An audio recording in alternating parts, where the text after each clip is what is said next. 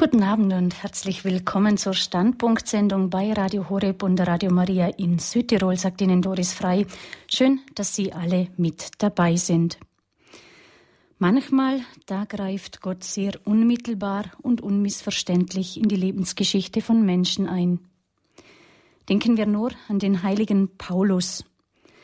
Als, als Saulus, der die Christen bis aufs Blut verfolgt, schmeißt Gott ihn buchstäblich vor den Toren von Damaskus vom Hohen Ross. Und aus dem Verfolger Saulus wird Paulus, der wohl größte Völkerapostel aller Zeiten. Oder nehmen wir zum Beispiel den Kirchenvater aus dem vierten Jahrhundert, den heiligen Augustinus.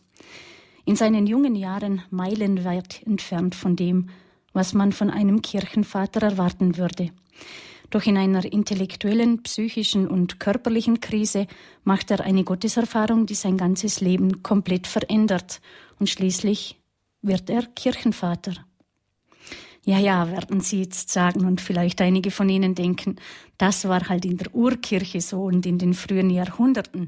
Aber heute, ja, solche Gotteserfahrungen, die ein ganzes Leben von Grund auf verändern, Menschen sprichwörtlich wie einen Sack umkehren, die gibt's auch heute noch. Ein Beispiel gefällig? Bitte schön.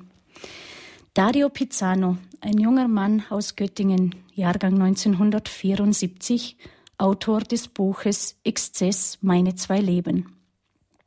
Früher war Dario Pizzano Eventmanager, Clubbetreiber und DJ.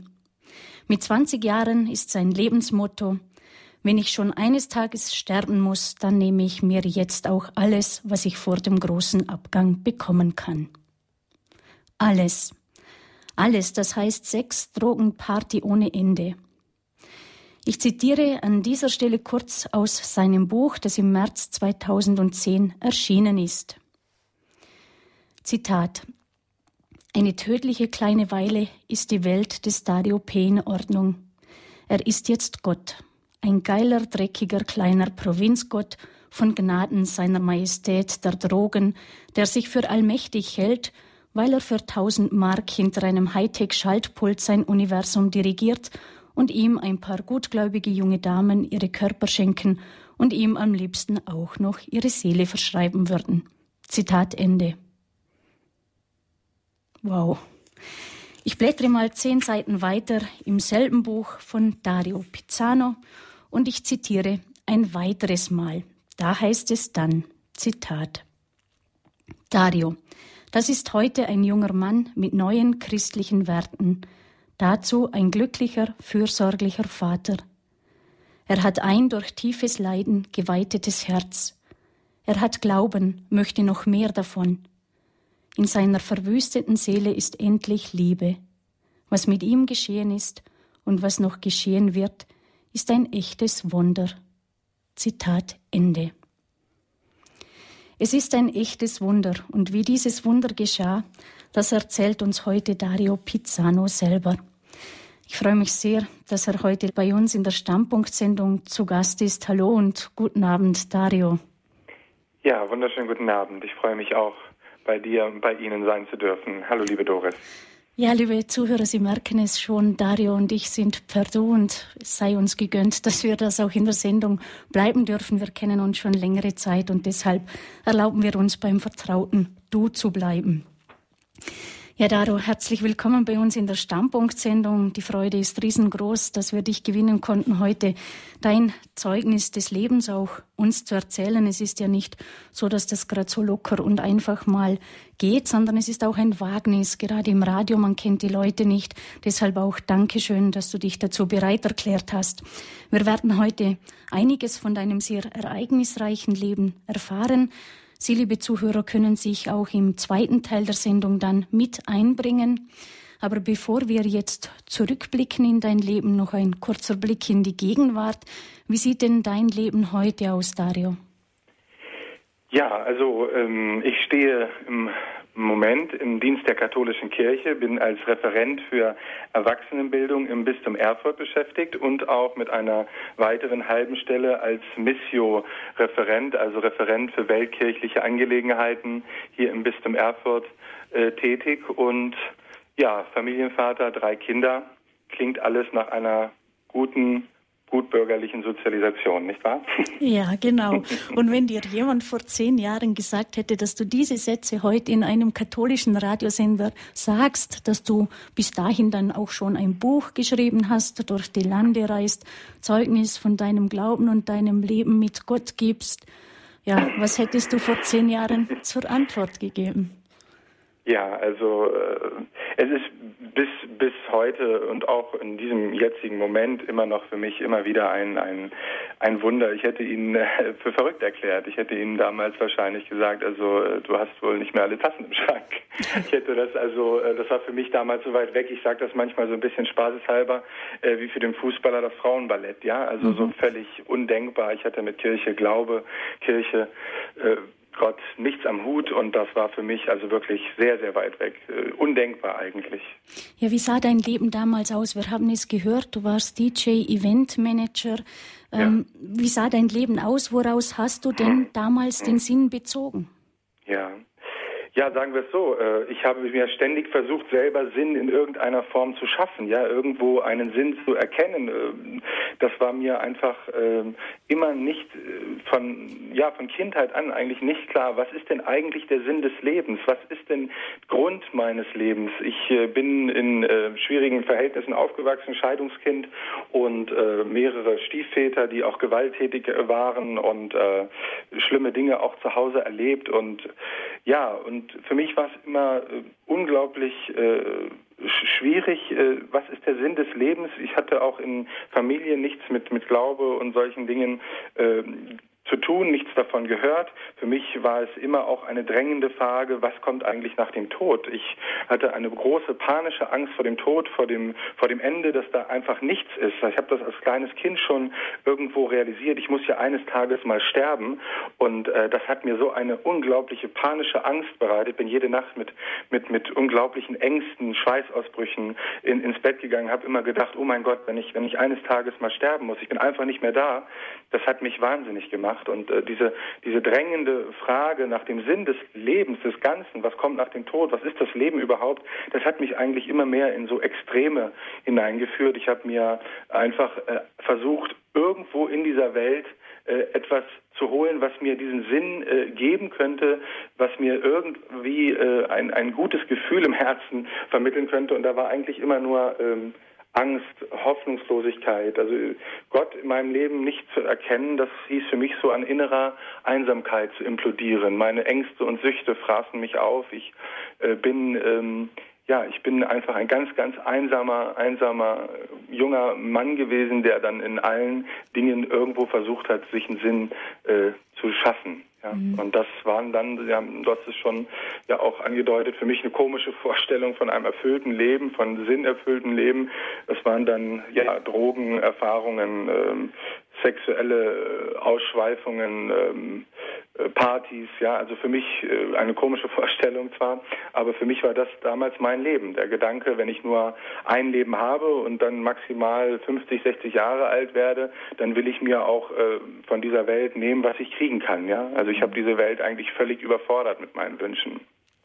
Und dich selber wahrscheinlich auch. Oh ja, oh ja.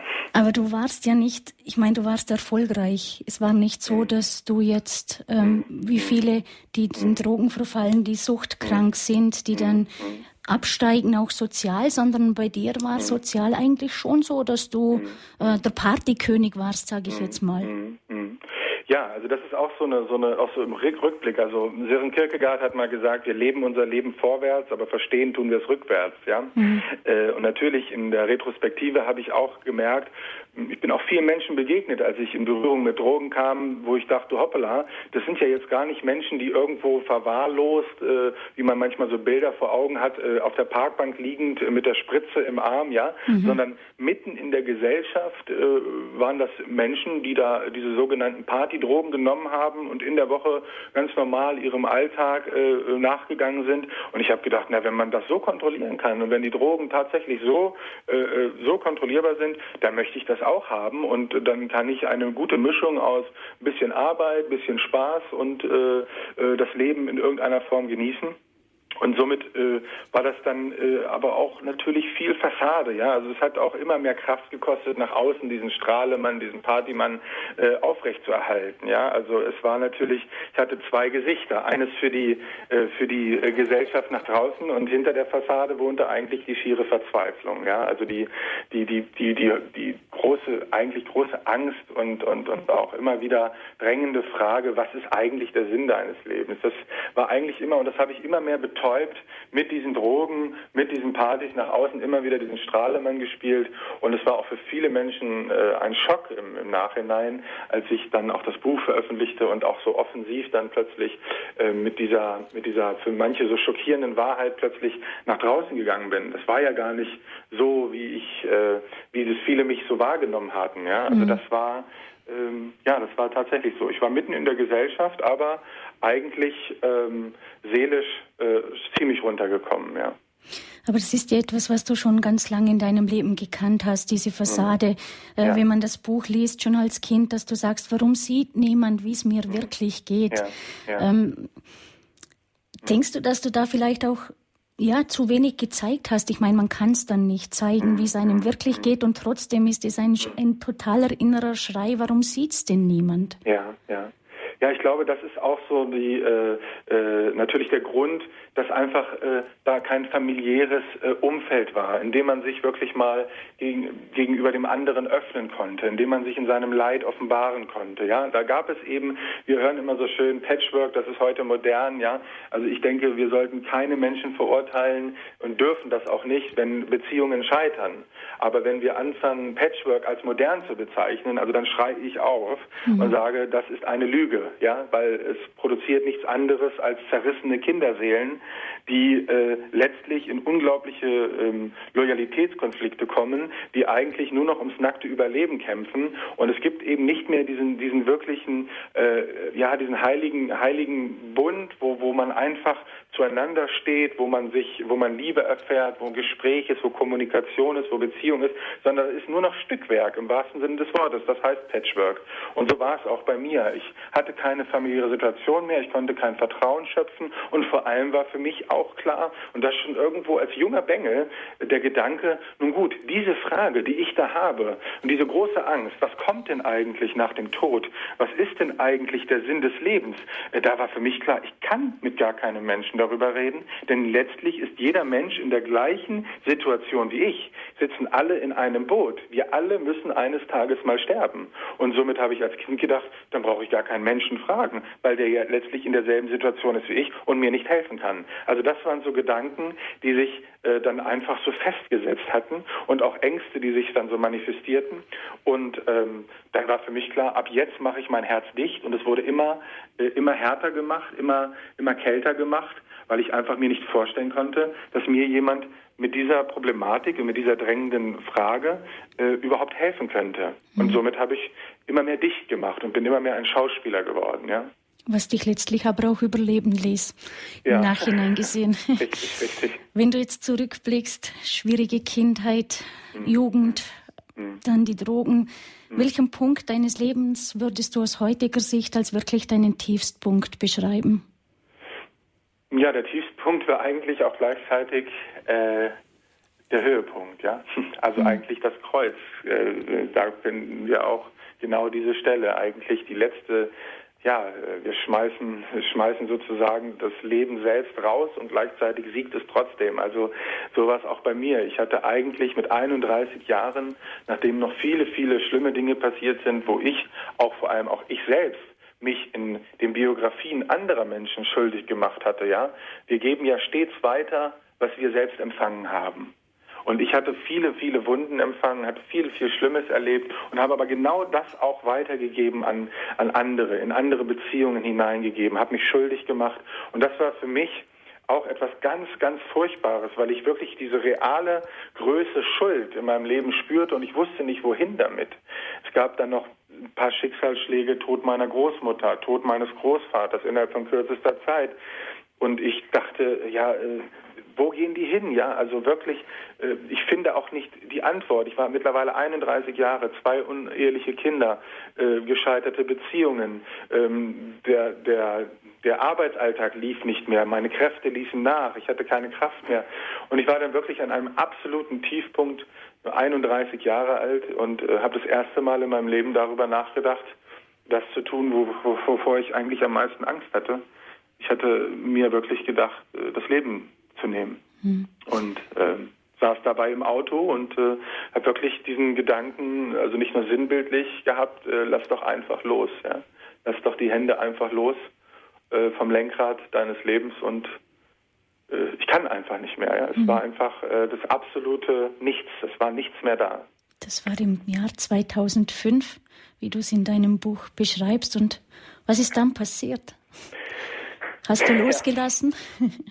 Ja, ja, also ich äh, versuche das ja auch im Buch irgendwo zu sagen. Bis heute kann ich es nicht wirklich mit Gedanken einholen, kann es auch nicht mit wirklichen Bildern äh, greifen oder beschreiben, denn es war etwas, was natürlich irgendwo auch äh, nicht von dieser Welt war. Es war ein, ein wirklicher Hilfeschrei, ein, der aus tiefster Seele kam äh, und, und ich sprach noch, das weiß ich noch, diesen Satz, in dieser tiefsten Verzweiflung, in dieser Dunkelheit meines Lebens, also wo meine Seele wirklich absolut tief traurig und dunkel war, äh, im Dunkeln war, habe ich einfach diesen Satz plötzlich gesprochen, mein Gott, ich kann nicht mehr. Ich, mein Gott, ich kann einfach nicht mehr. Und habe ja eigentlich gar keinen Glauben und sage irgendwie, ich, mein Gott, ich kann nicht mehr. Und plötzlich trifft es mich Licht, Freude, Liebe und, und, und ein allumfassendes Erkennen, und ich musste das Auto anhalten, bin rechts rangefahren und es hörte nicht auf. Es schoss in mich ein Glück, Freude, Liebe, Wärme, Licht, immer mehr, immer, immer, immer tiefer. Und ich habe gedacht, oh mein Gott, was ist das ja? Ich, ich drehe ich jetzt durch, ja. Und und, aber es war, ich war in meinem Leben nie bei mir, so wie ich in diesem Moment bei mir war, ja. Es gibt diese wunderbare Stelle im Alten Testament: Ich habe dich bei deinem Namen gerufen, ja.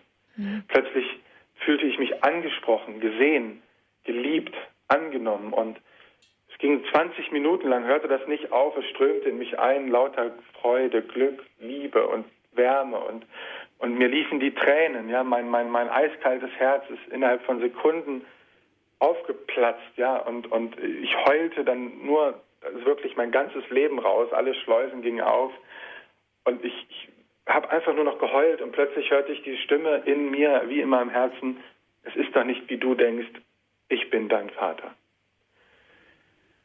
Und ja, da habe ich, ähm, ja, ich habe nur noch geheult und das mhm. ist einfach auch bis heute für mich ein Moment, den ich ähm, nie wieder vergessen kann, der mein ganzes Leben, mein, meine gesamte Existenz in ein neues Licht verwandelt hat, in eine neue, ja, ich würde sagen, es war der Moment, in dem ein neuer Geist in mich kam. Ja. Mhm.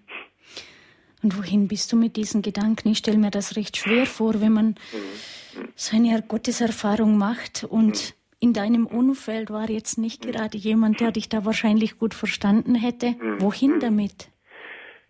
Ja, also erstmal kann man klar sagen, also so wirklich klar denken ging da nicht mehr. Ja? Also das mhm. war einfach ein, ein, ein Einbruch einer Wirklichkeit, äh, die, die ja derart groß war. Also ich bin wirklich völlig neben mir stehend dann irgendwie äh, weitergefahren, bin dann äh, plötzlich habe ich mich im Lokal meines meines Vaters äh, wiedergefunden, der in der Gastronomie äh, ähm, arbeitet hat, ein äh, Lokal. Und ich bin dann äh, wie ferngesteuert auf einen Tisch zugegangen. Und ich kannte dieses Paar nicht die zwei, drei Mal in der Stadt so gesehen, war mir überhaupt nicht bekannt, bin aber auf diesen auf diesen auf den Tisch zugegangen und habe dann irgendwie gesagt, also ja, schön kann ich mal mit Ihnen reden. Und habe aber gleichzeitig innerlich gesagt, ja, spinnst du, ja? Äh, was, was willst du jetzt? Und gleichzeitig hörte ich immer, sprich sie an, sprich sie an, ja? Und ich gesagt, äh, dann platzt es irgendwie so aus mir raus, ich weiß nicht mehr genau, ich glaube, ich habe gerade Gott gesehen, ja, oder irgendwas. Mhm. der guckt mich an und, und sagt, ja, ich glaube dir, ja. Und ich habe gesagt, was? Also ich habe gedacht, erstmal holen die jetzt die, die weiße äh, Zwangsjacke, ja.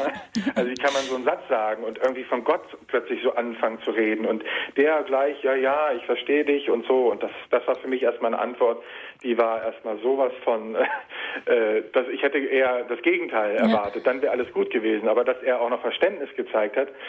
Na gut, ich bin dann aufgestanden, er hatte mir dann eine Karte gegeben, wir haben noch ein paar Sätze gewechselt, bin raus. Er hat mir eine Karte zugesteckt und hat gesagt, du kannst dich jederzeit melden. Und ich bin dann nach Hause gefahren und dann hat es erstmal überhaupt nicht aufgehört. Freude, Glück, Liebe, ja. So wie ich es nie in meinem Leben vorher erlebt hatte. Ich gesagt, das darf bloß nie wieder weggehen. Dieses Gefühl, diese Gewissheit. Es gibt Gott und der kennt dich und der liebt dich, ja. Und, und das ist doch unglaublich, ja. Und, und das war einfach, ich lag auf meinem Bett, ich weiß es noch, und es hörte nicht auf und es strömte durch und, und ja, und abends hatte ich dann in meinem Lokal, als ich äh, da als Geschäftsführer äh, gearbeitet habe, eine Jägermeisterparty und also das totale Kontrastprogramm mhm. sozusagen äh, und habe dann geguckt, du trinkst mal Alkohol, ob das Gefühl jetzt weggeht. Wie ist das, wenn du jetzt Alkohol trinkst? Ist das vielleicht doch nur ein Gefühl, das dann wieder weggeht? Naja, und äh, das Gegenteil war der Fall. Noch mehr äh, quoll mein Herz über und ich bin dann zu meinen Gästen gegangen und habe gesagt, ich habe heute Gott gesehen. Es gibt Gott wirklich. Er liebt euch. Er liebt uns alle. Ja, es gibt diesen Gott. Und die haben alle gesagt, naja, der hat jetzt ein Negermeister zu viel erwischt. genau. Und ich war aber dann so äh, gewiss und ich konnte nicht mehr aufhören, das, das davon zu reden. Ja, es, es, es war einfach, als wenn man das Mittel gegen Krebs, AIDS, alles, ja, und, und du musst es doch den Menschen sagen. Ja, ich kann unmöglich schweigen. Ich, das muss ich doch sagen. Und, und äh, ja, ich bin dann nachts um vier irgendwann äh, zu Hause gewesen, habe mich hingelegt, plötzlich die Augen aufgemacht, diese Karte mir von diesem Mann genommen und es stellte sich heraus, dass es ein Priester war. Äh, christliche Lebensberatung und so weiter und mhm. äh, das gibt es doch gar nicht, ja. Und bin dann ans Internet gegangen und habe da das erste Mal eigentlich in meinem Leben die ganze Wahrheit aufgeschrieben. Ja, habe mir eine E-Mail äh, von ihm da stand dabei, äh, E-Mail-Adresse eingegeben und habe dort erstmalig alles aufgeschrieben: meine Lügen, meine Schuld, meine verzweifelte Suche, meine Schauspielerei, mein, dass meine, dass meine Seele am Ende äh, ist. Und jetzt plötzlich bin ich auch noch Gott begegnet. Drehe ich jetzt völlig durch? Ja, was ist das, was da los ist? Und also im Grunde genommen habe ich da eigentlich das erste Mal gebeichtet. Mhm. Ja äh, per Internet sozusagen. und äh, ja, und äh, habe mich dann hingelegt, war erstmal völlig erleichtert und hatte morgens früh von diesem Mann schon eine Antwort. Ja, glaub mir, ich weiß, äh, wovon du redest und lass dich einladen auf das Abenteuer des Glaubens. Und also eine so glasklare, tolle Antwort. Ich habe gesagt, was ist das? So was Faszinierendes. Und ich muss diesen Mann kennenlernen. Und ja, und so ist es dann gekommen, dass dieser Mann mir im Grunde auch wieder in der Retrospektive von Gott an die Seite gestellt äh, war um mir einfach die ganze Heilsgeschichte Gottes mal zu erklären. Ja, er war ein äh, ist ein hochgebildeter äh, Theologe gewesen, der das äh, mir wunderbar alles erklären konnte und der gesagt hat, also wenn du Gott begegnet bist, dann bist du auch Jesus begegnet. Das ist so seine irdische Hausadresse. Mhm. Ja. Mhm. Und dann habe ich gesagt, was Jesus? Und nein, das war irgendwie, äh, das ist was anderes und das kann ich nicht so richtig greifen und Vater und dann sagt er, doch, doch, doch, äh, wenn du Gott begegnet bist, dann bist du auch Jesus begegnet. Und ihm sei Jesus begegnet vor zwölf Jahren. Da habe ich gesagt, um Gottes Willen bin ich jetzt in einer Sekte gelandet, ja. Also es war für mich erstmal so völlig, äh, ich hatte völlig klischeehafte Vorstellungen von Jesus, Christen und äh, ja, äh, da habe ich gesagt, Gott, nee. Und dann, ich muss das alles erstmal studieren. Und hast du Bücher für mich? Mhm. Und dann hat er gesagt, ja, hast du denn auch die Bibel? Und ich sage, um Himmels Willen, was soll ich mit so einem alten Schinken? Ja, gib mhm. mir irgendwas Modernes, ja, irgendwas, was, was heute wichtig ist. Und er sagt, na, nimm doch auch mal die Bibel mit. Na gut, habe ich die Bibel mitgenommen, aber auch Guardini, Chesterton und solche Leute, äh, C.S. Lewis und so. Und bin dann nach Hause gekommen, gekommen und habe dann aber als erstes die Bibel aufgeschlagen. Mhm. Und plötzlich war es mir, als wenn Jesus direkt mit mir im Raum steht, ja. Mhm. Komm her zu mir, der du mit Mühsal beladen bist. Mein Joch ist leicht und drückt nicht. Ich werde dir Ruhe verschaffen. Ich bin das Licht der Welt. Folge mir nach und du wirst nicht mehr wandeln in der Finsternis. Und plötzlich war es so klar. Es war dieselbe Stimme, die auf der Straße da war, war in Jesus gegenwärtig. Und ich habe gespürt, das ist Gott. Und dann bin ich auf die Knie gegangen vor meinem Gott und habe gesagt, Herr, ich wusste nicht, dass es dich gibt, dass du lebst. Vergib mir all meine Schuld. Ich hatte keine Ahnung. Ich möchte dir ab heute mein Leben übergeben. Lass mich ein Werkzeug des Friedens sein tue, was du willst mit mir. Und ja, dann gab es kein großes Feuerwerk, aber eine riesengroße Last fiel von mir ab und das große Abenteuer hatte begonnen. An dieser Stelle machen wir eine kurze Pause zum Durchatmen, liebe Zuhörer. Da hat das Abenteuer begonnen. Das Abenteuer weiterging nach der nächsten Musik als Lied hören wir nun Mein ganzes Leben gebe ich dir.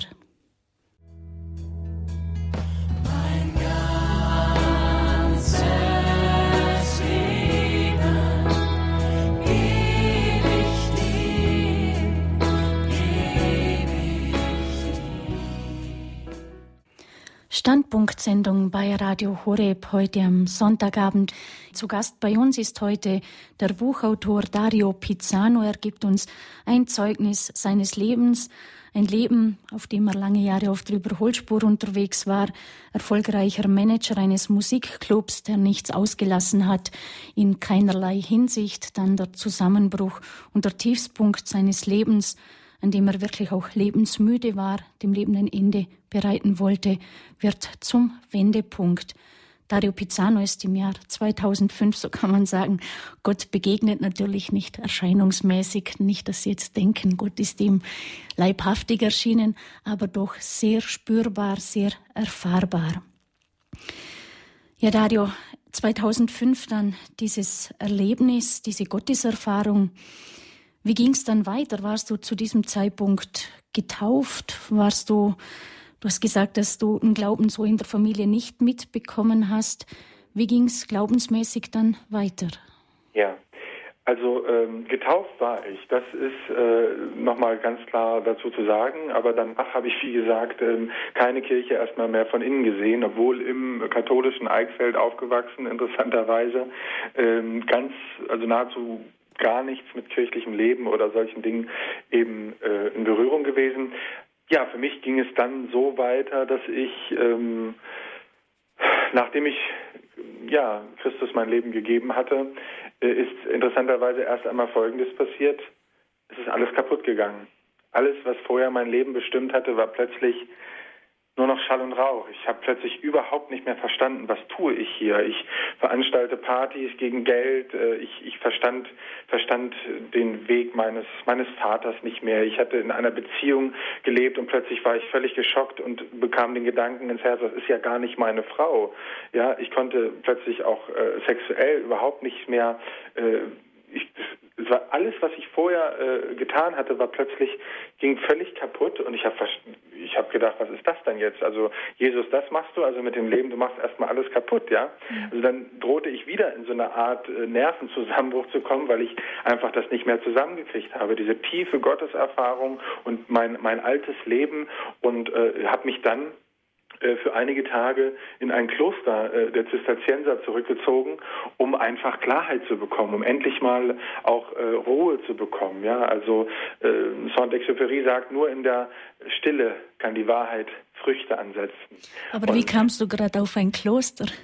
Ja, ich mein, das hatte mit dem, mit dem Priester zu tun, den ich kennengelernt hatte, der mal ein ehemaliger Mönch der Zisterzienser war und der mir einfach den Rat gegeben hat, geh, geh noch mal in die Stille, geh mal äh, dorthin. Äh, und auch mein bester Freund damals, der äh, Jörg Knapp, die waren damals da zusammen und die haben mir den Rat gegeben, geh raus, geh in ein Kloster und äh, äh, da bin ich einfach diesem Rat gefolgt. Manchmal mhm. muss man sich einfach äh, einfach mal auch äh, einfach mal gehorsam sein. Mhm. Und äh, das war ich in dem Fall und bin dann ja bin dann wirklich in die in die in die Stille gegangen und habe dann versucht tief zu hören, was willst du von mir? Was hat dieser Ruf zu bedeuten? Was, warum, warum geht es in meinem Leben jetzt nicht weiter? Und er wurde mir eigentlich so eindrücklich und sehr eindringlich auch ähm, deutlich vor Augen geführt im Gebet, auch in geistlichen Gesprächen, dass ich mein altes Leben wirklich komplett hinter mir lassen soll und nur noch für ihn gehen soll. Und ähm, ja, das war natürlich äh, nicht ganz einfach. Ich habe dann fast noch ein Jahr mit mir gerungen und äh, habe dann aber tatsächlich die Entscheidung getroffen, nachdem ich auch ähm, ja einfach nochmal das Wort des Herrn, kümmere dich um das Reich Gottes, der Rest wird dir dazugegeben, äh, einfach nochmal stark vor Augen stehen hatte und habe dann wirklich alles abgegeben. Habe dann den Laden aufgegeben, habe ähm, dann auch ähm, ja, Erbe verzichtet, ich habe meine Beziehung beendet, Auto verkauft, Wohnung weg und habe alles weggegeben und habe dann angefangen, ein Theologiestudium per Fernstudium zu machen und war dann plötzlich so äh, perplex, weil alles, was dort stand, äh, ist mir passiert. Ich konnte mhm. plötzlich meine gesamte Biografie in diesem Studium spiegeln. Es gibt ja viele Menschen, die ein Theologiestudium beginnen in der Hoffnung, dass sie eine Gotteserfahrung machen, ja, oder dass mhm. sie Gott irgendwie kennenlernen. Und äh, leider ist es häufig so, dass es eher dann der Fall ist, dass sie dann, äh, Sören Kierkegaard hat das auch immer gesagt, also die einfachste Weise vor Gott davon zu laufen, ist Theologie zu studieren. ähm, da gibt es auch viele, die dann leider von der Fahne gehen, weil ihnen das dann irgendwie so trocken ist. Und bei mir war es andersrum. Bei mir war es, ich hatte diese Erfahrung und alles, was da stand, war die Wahrheit. Ja? Mhm. Und ich habe gedacht, äh, hier muss ich folgen und hier muss ich einfach weitermachen. Wir haben alle Leute abgeraten von außen. Jeder hat gesagt, ähm, was willst du damit? Damit kannst du nichts anfangen, damit kannst du dein Leben nicht äh, bestreiten, beschreiten. Und ich habe einfach tief gewusst, das will Gott von mir, dass ich das jetzt studiere, dass ich jetzt diesen Weg folge. Und ich habe mich dann einfach mit einfachen äh, Aushilfsjobs über Wasser gehalten und bin immer mehr dieser Spur gefolgt. Und ja, dann kam es dann ähm, zu dieser Buchgeschichte, dass ich dann mhm. auch mein ganzes Leben plötzlich aufgeschrieben habe ähm, und äh, auch in dieser Zeit dann auch mich habe firmen lassen mit 120 Jugendlichen äh, mhm. in meiner Heimatstadt, was auch ein sehr ungewöhnliches äh, Ereignis dann natürlich mhm. war. Jetzt nochmals zurück, du hast gesagt, du hast ja. alles aufgegeben, dein ganzes ja. Leben im Prinzip. Ja. Das hört sich jetzt so leicht und locker an. Aber ich stelle mir vor, man steht dann ja auch alleine da. Oder wie haben deine Freunde, deine Umgebung reagiert? Das kann doch niemand verstehen. Ja, also das ist natürlich ganz, ganz unterschiedlich gewesen. Also viele haben natürlich gesagt, also der hat doch jetzt wieder einen Knall, äh, der hat da wieder mal eine seiner Ideen, ja, jetzt macht er hier den heiligen Franziskus vom Eichsfeld ne, und demnächst geht er mal wieder ins Dschungelcamp oder so. Ähm, das war natürlich viel auch äh, Geschmunzel und auch äh, ja Lästereien und so weiter und äh, das hat mich aber äh, überhaupt nicht mehr berührt. Also äh, früher habe ich immer darüber nachgedacht, was denken wohl andere Menschen über mich.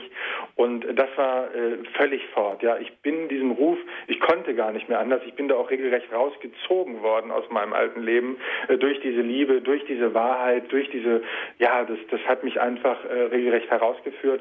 Und es gab auch einige, die äh, irgendwann gemerkt haben, nee, da, da ist jetzt tatsächlich was anderes, der, der verändert sich tatsächlich, da ist irgendwie, da scheint irgendwie etwas, irgendwas doch dran zu sein. Als mhm. sie dann auch gemerkt haben, Mensch, der studiert jetzt, der, der lässt sich hier firmen und so, da ging es dann schon so, dass, dass es auch Freunde gab, die ohne dass sie jetzt auch Christen äh, wirklich äh, gewesen wären, äh, ähm, dass sie mich dann plötzlich weiter mit großer Wertschätzung auch begleitet haben. Aber viele haben natürlich auch äh, einfach äh, sich abgewendet. Mhm. Also auch da, Johnny Cash hat mal gesagt, äh, wenn du Christ wirst, dann wirst du Freunde verlieren. Nicht, weil du es willst, sondern weil du es nötig hast. Mhm sondern es ist auch ganz wichtig gewesen. Ja, wenn ich da wirklich auf jeden gehört hätte, wenn ich jeden hätte wieder zufriedenstellen wollen, dann hätte ich nicht in diese Freiheit und in diese Wahrheit äh, gefunden, in die ich heute habe kommen dürfen. Hm. Ein Satz, der mich sehr berührt in deinem Buch, war auch der Satz, erst als ich Gott erkannte, wurde ich mhm. Mensch. Mhm. Was mhm. brachte denn diese Erkenntnis Gottes ganz speziell für dich, ganz persönlich mhm. mit sich? Ja, ja. Ja, das ist eigentlich so ein bisschen adaptiert von Romano Guardini, den ich heute sehr verehre, äh, der Religionsphilosoph, äh, der, der eben mal gesagt hat, äh, den Mensch erkennt nur, wer von Gott weiß, ja. Also das ist ja, äh, das ist das Entscheidende. Ich, ich habe vorher ähm, ja überhaupt nicht gewusst. Also ich sage das jetzt auch mal ganz äh, ganz salopp. Ich habe bis vor fünf sechs Jahren nicht mal gewusst, dass ich eine Seele habe. Ich weiß von vielen Menschen, die nicht um ihr um ihr eigenes geistiges Fundament heutzutage noch wissen. Welcher Arzt spricht noch von Seele, von Unsterblichkeit, von Gerufensein, ja, von äh, Geschöpfsein und solchen Dingen. Ja, das war für mich äh, äh plötzlich die Erkenntnis. Erst als ich Gott erkannte, wusste ich, äh, wer ich bin, ja, dass ich ein, ein geliebtes Kind bin, dass ich gerufen bin, dass ich, dass ich äh, angenommen bin, dass ich einen, einen Plan habe, den Gott äh, äh, für mich bereitet hat, dem ich folgen kann, meiner Berufung, die, die, ich, äh, die ich zu finden habe. Das waren alles Dinge, Vorher war das ja alles, ähm, ich sage das häufig wie so ein Navigationsgerät auch, ja. Man, man fuhr nach rechts, man fuhr nach links, aber keiner hat ein Ziel eingegeben, hm. ja. Und, und das war ja völlig, äh, das war ja ein Leben, äh, ich sage das äh, ganz bewusst, also für mich ein Leben ohne Gott ist kein Leben. Ja? Es ist letztlich ein Funktionieren. Ja, es ist ein Funktionieren, es ist ein äh, sich in irgendeiner Weise arrangieren, aber ähm, für mich war diese unglaubliche Sehnsucht, diese drängende geistige Frage, da muss doch noch mehr sein. Das ist ja auch etwas, denke ich, was Gott in unsere Herzen gelegt hat, damit wir ihn suchen. Ja, wenn ich Durst habe, dann weiß ich, wenn ich was trinke, dann ist das gelöscht. Wenn ich Hunger habe, dann weiß ich, wenn ich was esse, dann bin ich satt. Ja, hm. und wenn ich diese Sehnsucht habe nach dieser Wahrheit, nach dieser letzten Frage, dann muss doch da auch eine Antwort sein. Ja? Und die ist Gott. Und, und ich glaube, erst wenn ich das wirklich begriffen habe, dann beginnt das Leben auch ganz neu. Wird Gott mir Wirklichkeit, dann werde ich eine neue Schöpfung. Dann bin ich geschöpft, dann bin ich, dann bin ich seine Idee, nicht er ist meine Idee, sagt Spemann. Ja, der Philosoph Robert Spemann sagt, äh, daran zu glauben, dass Gott ist, heißt ja nicht, dass, dass er unsere Idee ist, sondern dass wir seine Idee sind. Ja? Hm. Und das, das hat mich, äh, das hat mich erstmal, ja, das hat mich wirklich zum Leben gebracht, dass da jemand ist, der mich will, der mich liebt, der mich annimmt und der einen Plan für mich hat. Das ist äh, so wundervoll und dafür bin ich so unglaublich dankbar, dass, dass, dass ich das doch noch finden durfte, auch schon zu Lebzeiten. Hm. Und rückblickend, was würdest du sagen, wo war Gott in deinen dunklen Jahren? Wenn man so drinsteckt, dann fühlt man sich ja Gott verlassen, ja, aber wo ja. war Gott in deinen dunklen Jahren? Ja, ja. Ja, also auch da wieder in der Retrospektive, er war immer da. Ja? Er war immer da. Also auch jetzt im Nachhinein habe ich gesagt, Mensch, da war da das bestimmte äh, Gespräch, da war damals das Buch, da war, da war, hat damit deine Oma aus Italien dir mein Kreuz auf die und hat dich im Grunde vor Gott hingehalten. Hinterher haben mir Menschen gesagt, die an dem Laden, den ich geführt habe, so ein Bibelkreis aus der aus der Stadt, wir haben jahrelang für dich gebetet. Ja. Mhm. Äh, also da waren schon viele, viele Kräfte am Werke. Das, äh, das, aber ich bin wahrscheinlich einfach jemand gewesen, äh, der diese leisen Klopfzeichen einfach nicht gehört hat. Er klopft ja immer. Er klopft bei jedem Menschen an, an, an die Herzenstür und ruft jeden auf seine Weise. Und bei mir war es so, so ein Pflegefall wie ich, der brauchte wahrscheinlich die richtige Keule, sonst hätte ich ihn nicht wahrgenommen. Mhm. Aber er war immer da, ja, er war mhm. immer da. Und heute weiß ich das, dass er eigentlich, ähm, auch gerade auch im Leid, ist er uns eigentlich auch am nächsten, ja. Mhm. Du bist auch öfters unterwegs in Justizvollzugsanstalten ja. mit deinen Vorträgen. Ja. Ja. Was ist dir dort ganz besonders wichtig? Mhm. den Menschen zu sagen, ich meine, du kennst viele wahrscheinlich oder vieles ja. kannst du auch nachempfinden, ja. auch wenn du ja. selber jetzt nicht straffällig geworden bist. Trotzdem denke ich, durch deinen Lebenswandel mhm. kannst du vieles nachvollziehen und kannst dich vielleicht auch auf der glücklichen Seite sehen, dass es dich nicht unter jetzt Anführungszeichen erwischt hat. Ja, ja. Ja, also äh, Josef Pieper sagt, man glaubt immer erstmal jemandem. Ja? Also der Glaube lebt vom Zeugnis. Ich glaube immer erstmal jemandem. Ob der authentisch ist, ob der von dem, was er da redet, ist das wirklich etwas, äh, wo, wo ich als Zuhörer sage, ja, da schnapp ich ein, ich glaube ihm. Ja? Und äh, das ist genau, äh, wie du auch gerade den Satz gesagt hast, ist genau der Satz, den ich auch bei den Strafgefangenen äh, sage. Ich spreche wirklich auch von Mördern, Vergewaltigern ähm, und sage, ich habe letztlich nur Glück gehabt. Ja, ich habe im Grunde genommen genauso an dieser Kante gestanden und es hätte genauso in die andere Richtung gehen können. Ich habe ein großes ja, Mitgefühl, ich, ich, ich, ich fühle mit ihnen, ich, ich, ich weiß, weiß um die Abgründe, ich weiß um die, um die Dunkelheiten, in die man gestürzt ist, ich weiß, wie man da auch hinkommt. Ich bin, äh, bin oft sehr, sehr traurig, wie auch wir als Christen häufig äh, Menschen zu schnell ähm, ja, loslassen, verurteilen. Ich denke, das steht uns überhaupt nicht zu. Äh, Gott selbst sagt, äh, Gott allein kennt ihr Herz und äh, wir wissen nicht, wie diese Menschen dahin gekommen sind. Also geht manchmal darum, sie haben einmal einen Fehler gemacht und das ist der Rest ihres Lebens sind sie dahin. Und ich gehe einfach hin und spreche mit ihnen über das Angebot der Vergebung Gottes in Christus und wenn ich im Gefängnis bin, sage ich ganz ehrlich, sind das eigentlich die, die, die bewegendsten Begegnungen, weil, weil dort die Worte des Herrn nochmal ganz anders anklingen. Also wenn, äh, ich möchte das jetzt niemanden, es sind ja auch keine Namen genannt, genannt, aber da sitzen wirklich die schweren Jungs mit Tränen in den Augen, wenn ich, wenn ich von der Liebe Gottes rede, wenn ich, wenn ich von dem rede, was, was, was, was Gott äh, schenken will, jedem schenken will, egal, unabhängig von, von allem, was man getan hat, dass er da ist und sagt, ich biete dir meine Vergebung an. Und ähm, ich spüre dort auch ganz viele äh, haben dort auch in den äh, Mauern schon, hinter den Mauern schon zu, zu ihm gefunden. Und man erkennt sich, das ist unheimlich schön. Und ähm, ich bin, ich, ich fühle mich einfach verpflichtet, dorthin zu gehen, sowohl zu den Strafgefangenen als auch zu Jugendlichen. Ich gehe auch zu Drogen, äh, äh, ja, solchen Einrichtungen, die, die eben mit Drogenabhängigen äh, arbeiten und so. Und es geht einfach immer darum, dass auch letztens ein junges Mädchen aufsteht im Religionsunterricht. Ich gehe auch in die Schulen hinein und, und die steht auf und sagt, ja, ich habe jetzt schon so viele Jahre Religionsunterricht und ehrlich gesagt, das glaube ich alles nicht, den ganzen Quatsch, ja. Mhm. Aber Ihnen glaube ich. Ja, und da ist mir erstmal so die, die, die, die, die Gänsehaut gekommen, mhm. weil, weil da habe ich verstanden, genau das ist es, ja. Die, die rechte Predigt, auch das sagt Kierkegaard wieder, ist nicht, dass wir den Leuten sagen, was sie tun oder lassen sollen, ja, sondern wir sollen den Menschen erzählen, was Gott für uns getan hat. Mhm. Und dann folgt automatisch Nachfolge. Nicht wir als Christen stiften den Sinn. Wir haben Sinn erfahren. Wir haben den Sinn erfahren. Und davon haben wir zu erzählen. Und davon sind wir, dazu sind wir gerufen, glaubwürdige Zeugen zu werden, zu sein und auch den Glauben zu teilen, Zeugnis zu geben. Und das versuche ich und, und mit meinen bescheidenen Mitteln. Und das ist mein, meine Berufung, die ich finden durfte. Und ähm, die ist auch nicht immer einfach. Das gestehe ich auch. Ähm, es ist alles, es hat jemand mal gesagt, und diesen Satz finde ich eigentlich sehr, sehr treffend, es ist alles schöner geworden, aber nichts einfacher. Das ist ja auch wahrscheinlich genau das, warum die heilige Theresa von Avila einmal gesagt hat, Jesus, wenn du mit all deinen Freunden so umgehst, dann wundere ich mich nicht, dass du oh, so ja. wenige hast. Also es wird ja nicht das rosige Leben dann draus. Nein, nein, nein, nein. Ja, ich glaube, ähm, was mir so kommt, wenn du erzählst, dass du in Justizvollzugsanstalten bist, bei Jugendlichen, dass dort einfach die Glaubwürdigkeit gefragt ist, da kann auch eine Vergangenheit, wie du sie hast, die wirklich auch sehr schmerzvoll war, sehr dunkel war, auch jetzt im rechten Sinn verstanden, bitte zu einer Schatzkiste werden, weil ja. jemandem, der viel durchgemacht hat, dem glaubt man viel leichter.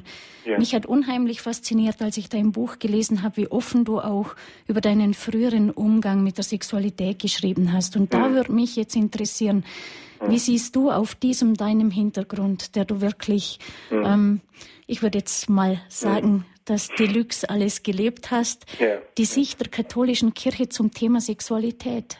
Ja. Also für mich eigentlich sehr, sehr spannend und auch interessanterweise halte ich jetzt Vorträge darüber, äh, unter anderem ausgehend von der Theologie des Leibes von Johannes Paul II., äh, wo ich einfach, als ich das gelesen und studiert habe, habe ich gesagt, das ist die Wahrheit. Ja? Ähm, das Interessante für mich ist, dass äh, es wird immer wieder gesagt, äh, die Kirche sei ja so gegen den Sex, ja. Mhm. Und äh, wie auch immer, welche Klischees, welche Vorurteile, welche Dinge da auch immer so erzählt werden. Es ist genau das Gegenteil der Fall. Es gibt niemanden, der die Sexualität so hoch und wertvoll einschätzt, wie es die Kirche tut. Ja? Weil sie hat etwas mit Würde zu tun, sie hat etwas mit Verantwortung zu tun, sie hat etwas mit, äh, ja, mit Hingabe zu tun, mit, wie die Bibel so wunderbar spricht, mit Erkennen. Ja? Sie erkannte ihn in seiner Ganzheit. Sie, ich gebe mich als Person zu erkennen, ich offenbare mich oder wie Christus sich seiner Kirche gibt. Ich gebe, ja, also das ist mein Leib, der für euch hingegeben wird. Ja? Und das spricht ja auch die Frau in, in, in, der, in der Hochzeitsnacht. Das ist mein Leib, der für dich hingeht. Das ist ja etwas so Wertvolles. Es ist das Geheimnis, wo wir auch das Geheimnis Gottes entdecken. Äh, Hingabe, Liebe ähm, und deswegen ist sie, glaube ich, auch so sehr beschmutzt, die Sexualität in unseren Tagen. Bei mir ist es so, ich sage den Jugendlichen vor allem auch, wisst ihr, ich sage das dann immer so ein bisschen salopp, um in ihrer Sprache noch zu sagen, wisst ihr, mir macht mit wegen Sex keiner was vor, ja. Ich weiß alles darüber, ja. Aber eines sage ich euch, ja. Äh, und das ist wirklich das Entscheidende. Saint-Exupéry's kleiner Prinz sagt, du bist ein Leben lang dafür verantwortlich, was du dir vertraut gemacht hast. Und ich muss heute gestehen, und das sind ganz, ganz schmerzhafte Momente, dass jede Begegnung äh, sexueller Natur äh, äh, mit, den, mit den Frauen ist heute noch in meiner Seele vorhanden. Ja? Mhm. Das sind alles Geschichten, die nie weggehen. Diese Menschen sind alle, ich habe mir, wir haben uns einander derart vertraut gemacht. Das hat etwas so was Heiliges und das geht nicht aus meiner Seele fort.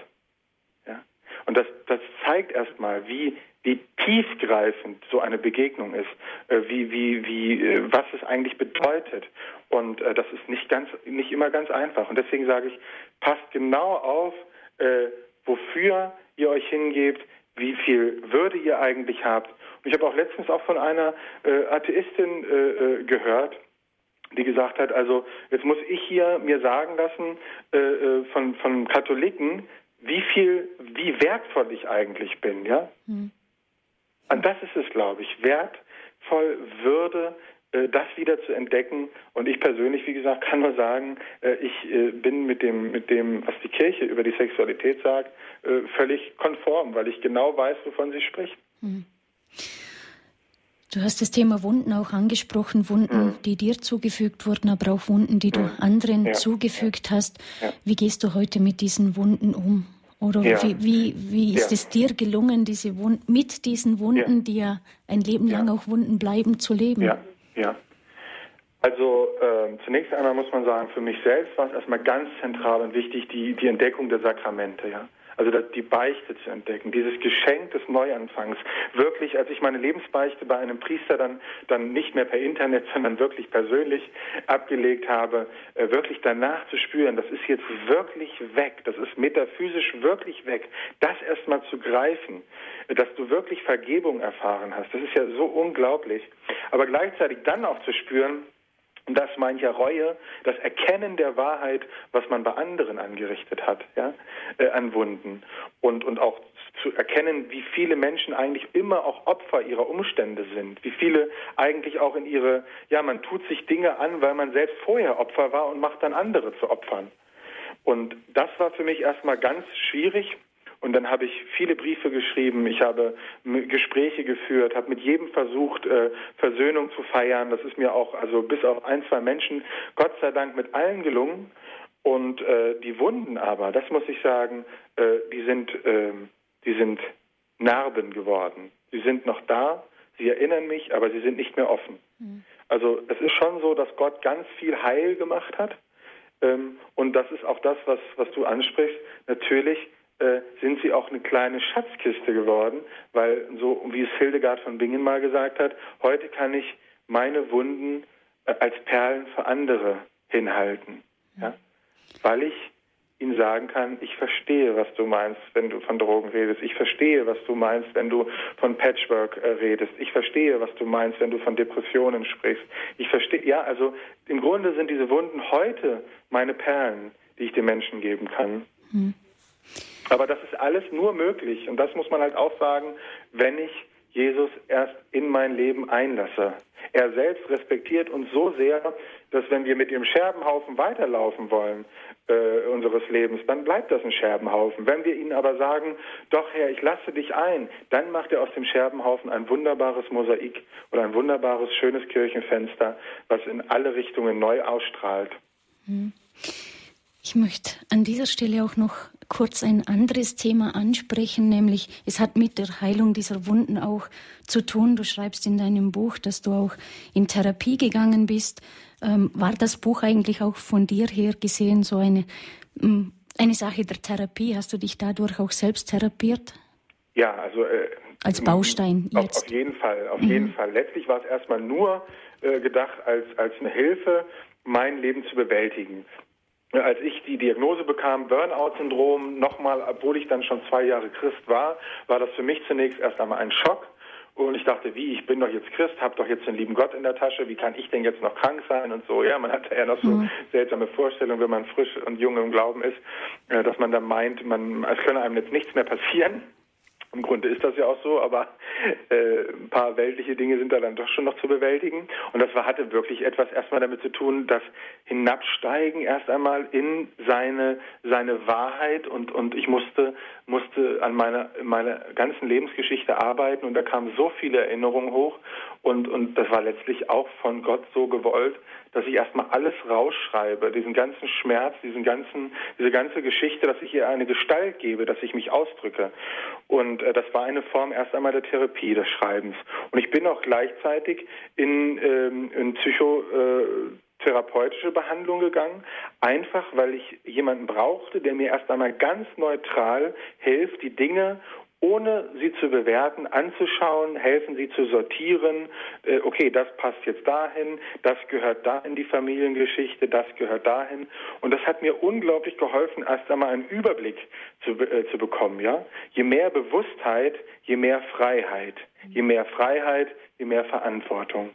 Das war erst einmal für mich ganz entscheidend, diese Wege zu gehen. Mhm. Die Dinge wirklich ganz ehrlich anzuschauen. Das gelang mir erst, als ich wirklich Gott in meinem Leben hatte, der gesagt hat, schau sie dir jetzt an, jetzt haben sie keine Macht mehr über dich. Ja? Mhm. Und nur ein Satz vielleicht dazu noch. Äh, ich möchte immer allen Menschen raten, gerade auch Christen. Ich höre das leider sehr häufig. Äh, äh, du musst nur genug beten und wenn du nicht gesund wirst, dann hast du nicht genug gebetet und so. Ich glaube, das ist absoluter Quatsch. Ja, Gott ist Mensch geworden, weil er als Mensch zu uns kommen wollte und er will auch weiterhin durch die Menschen zu uns kommen. Ja? Und deswegen denke ich, dass solche Dinge alle ihre Wichtigkeit und Wertigkeit haben, wenn uns Menschen geschenkt werden, die uns auf dem Weg helfen, noch weiter in unsere Wahrheit zu kommen, noch mehr in die Beziehung zu Gott zu kommen. Ich glaube, dass es einfach äh, Menschen sind, die auch von Gott einfach uns zur Verfügung gestellt werden. Da danke ich dir von ganzem Herzen. Auf diesen Punkt wollte ich nämlich gerade noch kommen ja. und wollte hinaus, weil es wirklich in, ähm, ich sage es jetzt mal gut, katholischen Kreisen, es ja. soll jetzt nicht ähm, irgendwie mhm. abwertend gemeint sein, aber doch, dass man auf die Meinung trifft, man hat nicht genug gebetet oder zu viel mhm. gesündigt oder was auch mhm. immer, mhm. wenn man einen Psychotherapeuten braucht. Also mhm. hier vielleicht auch, dass man es wirklich nicht ausspielen kann. Es braucht beides. Ich habe es auf eine Kurzformel gebracht mal. Psychotherapie hilft. Gott heilt. Wunderbar. Ja, mhm. ja, ja. genau. Ich bleibe kurz bei der Psychotherapie. Da gibt es nämlich einen Satz, den, der mich ja. sehr fasziniert, den ich auch gelesen habe, nämlich es ist nie zu spät, eine glückliche Kindheit zu haben. Mhm. Was sagst du aus deiner Sicht heute dazu? Ja, also ähm, es gibt einfach viele Leben, die einfach nicht gut anfangen, aber das heißt nicht, dass sie nicht gut enden können, ja. Mhm. Also ähm, das, das hat etwas eben damit zu tun, dass man, dass man irgendwann sich damit versöhnen kann, dass man, wenn man Gott plötzlich entdeckt, dass man sieht, Mensch, man hat ja eigentlich einen ganz anderen Vater. Häufig projizieren ja viele von uns auch so, dass ihr Vaterbild oder ihr Elternbild auf den, auf den lieben Gott und äh, auf den, auf den, auf den, auf Gott selbst und sagen, oh Gott, wenn der so ist, dann will ich mit dem nichts zu tun haben, ja. Mhm. Aber wenn man Gott wirklich kennenlernt und spürt, wie der ist, was er ist, wie gut er uns, äh, wie gut er ist, wie groß er ist, äh, wie heilig, äh, kann man einfach auch äh, irgendwann sagen, mein Gott, äh, dann, äh, dann, dann kann ich auch meinen Eltern jetzt vergeben. Dann sehe ich, natürlich sind die auch nur Menschen, die ihr Bestes versucht haben und äh, sind auch nur Opfer ihrer Umstände. Man kann sich versöhnen und man kann wieder, und das ist ja das Wunderbare, wir haben den Geist empfangen, der uns zu Kindern Gottes macht.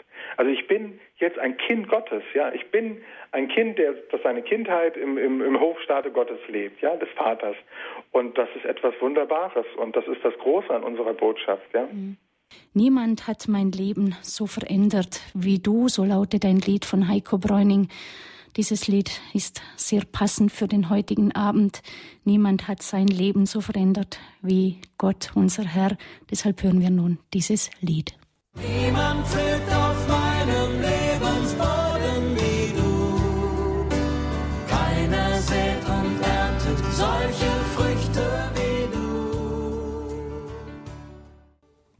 Exzess, meine zwei Leben, das ist heute das Thema an diesem Standpunktabend. Mein Name ist Doris Frei. Zu Gast bei uns Dario Pizzano. Wir haben bereits einen ersten Hörer, Herr Schmidt aus Stuttgart. Grüß Gott, guten Abend. Guten Abend. Ich habe mal gehört, ich habe ein Kollege schon gesprochen, äh, ich habe es vielleicht nicht so richtig äh, verstanden, weil ich gemeint habe, äh, ich habe so gehört oder habe so aufgefasst, dass wenn man für jemanden betet, dass man, dass das nicht so viel mit sich bringt. Und da bin ich eigentlich ein bisschen skeptisch, weil ich habe schon für so viel Leute gebetet. Mhm. Erst vor kurzem für eine Frau, die konnte überhaupt nicht mehr gehen. Und da habe ich immer wieder gebetet und die Frau, die geht jetzt wieder normal. Also Sie hatten, Sie hatten das Gefühl, dass jetzt in der Sendung es so rüberkam, als ob Beten nichts bringen würde. Ja, so habe ich es verstanden. Ja, nee. Dario, ich glaube, das ist ein nee, kleines Missverständnis. Also ein kleines Missverständnis. Im ja? Gegenteil, da kann ich Sie nur bekräftigen, was Sie erlebt haben. Ich habe ganz im Gegenteil die Erfahrung gemacht, dass äh, unglaublich viele Gebete erhört wurden, viele aber Gott sei Dank auch nicht, weil wir nämlich manchmal äh, Sachen für uns auch erbitten, wo der liebe Gott besser weiß, was für uns gut ist. Ich hm. bin auch froh, dass er manche Sachen nicht erhört hat, aber ansonsten mache ich eigentlich die Erfahrung, das Gebet ist äh, Gespräch, Beziehung mit ihm und hilft, äh, der Herr selbst hat gebetet, er betet für, für seine Jünger, das tut er heute noch und wir tun das für, für uns und untereinander und die Erfahrung ist eigentlich, dass das Gebet sogar sehr wirksam ist. Somit wäre dieses Missverständnis auch geklärt. Ja. Danke, Herr Schmidt, dass Sie sich eingebracht Dankeschön. haben, dass Sie es angesprochen haben. Vielleicht ist es auch mehreren so gegangen, dass Sie es falsch verstanden ja. haben. Dann danke für ja. die Nachfrage.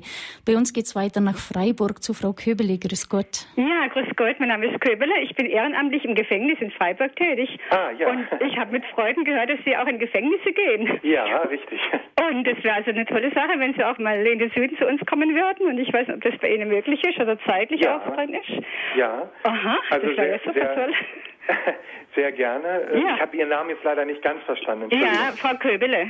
Frau Köbele. Ja. ja, ich bin äh, sehr gerne bereit. Es wird also im Sommer bei mir auch noch mal eine kleine Veränderung geben, ja. da ich dann nur noch eine halbe Stelle hier im äh, Bistum bekleide, weil ich einfach gespürt habe, Aha. dass äh, der Herr mich dann doch mehr noch in diese Richtung haben will. Ja, wunderbar. Somit habe ich mehr Raum auch zu reisen, mhm. was ich zwar im Augenblick auch schon tue, aber da geht es jetzt so ein bisschen an die an die Grenzen der Belastbarkeit und somit ähm, bin ich sehr gerne bereit. Wenn Sie mhm. möchten, Sie können entweder über sicherlich Frau Frei äh, genau. äh, oder auch im Internet. Ich habe eine mhm. Blogseite, da können Sie mich anschreiben mhm. und eine Anfrage stellen und ich komme sehr gerne zu Ihnen. Ja, Frau Köbele, wir hinterlegen die Kontaktdaten von Dario Pizzano bei unserem Hörerservice. Ah, da ja, können Sie es entweder auf unserer Homepage mhm. www.horeb.org finden Sie es mhm. heute bei der Standpunktsendung im Infofeld ah, dann ah, ja. morgen oder Sie rufen bei den Kollegen vom Hörerservice an, die können Ihnen dann die Kontaktdaten ja. weitergeben. Ja, wunderbar.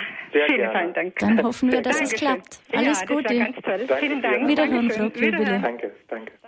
Dario, nun begegnet einem Gott ja nicht jeden Tag so eindrücklich wie dir damals im mm, mm, Auto. Mm. Wie gelingt es dir heute oder wie kann es gelingen, mitten im Berufs- und Familienalltag diese Beziehung zu Gott, diese Erfahrung mit Gott auch aufrechtzuerhalten? Ja. Ja, also ich denke, da ist auch ähm, ist ganz wichtig. Also Alltag ist auch immer Liturgie. Liturgie heißt ja eigentlich Gottesdienst an uns, ja. Also er will eigentlich uns dienen durch äh, seine Liebe. Er will uns verwandeln und sich dessen immer wieder bewusst zu machen. Morgens früh aufzustehen, vor sein Antlitz zu treten und zu sagen, hier bin ich Herr, hier stehe ich, äh, äh, ich bin äh, bereit, äh, ähm, das ist etwas, was ich mir einfach äh, auch ganz diszipliniert einfach versuche zu erhalten, indem ich täglich äh, die äh, Evangelium Tag für Tag lese ich die äh, jeweilige Bibelstelle, gehe mit der sozusagen schwanger durch den Tag, betrachte diese Bibelstelle, bin im Gebet, bin eigentlich immer verbunden mit ihm, eigentlich auch von Herzen immer wieder im Gespräch. Er ist für mich eigentlich ja einfach da, wie ein Freund, wie ein guter Freund, äh, wie ein äh, ja, der einfach, der mich stets begleitet und äh, man braucht auch sicherlich immer mal wieder Momente der Stille, die man sich auch schaffen muss äh, im Alltag. Ähm, und ansonsten äh, ist es wirklich ja Bibellektüre, Gebet, äh, auch äh, die Heilige Messe. Das sind alles Dinge, Sakramente, die, ähm, die für mich heutzutage selbstverständlich geworden sind. Also ich gehe auch so alle vier Wochen zur, zur Beichte. Jetzt es ist für mich ähm, ja eine Selbstverständlichkeit. Es ist kein Müssen, sondern es ist ein Können, ein Dürfen. Ja? Und mhm.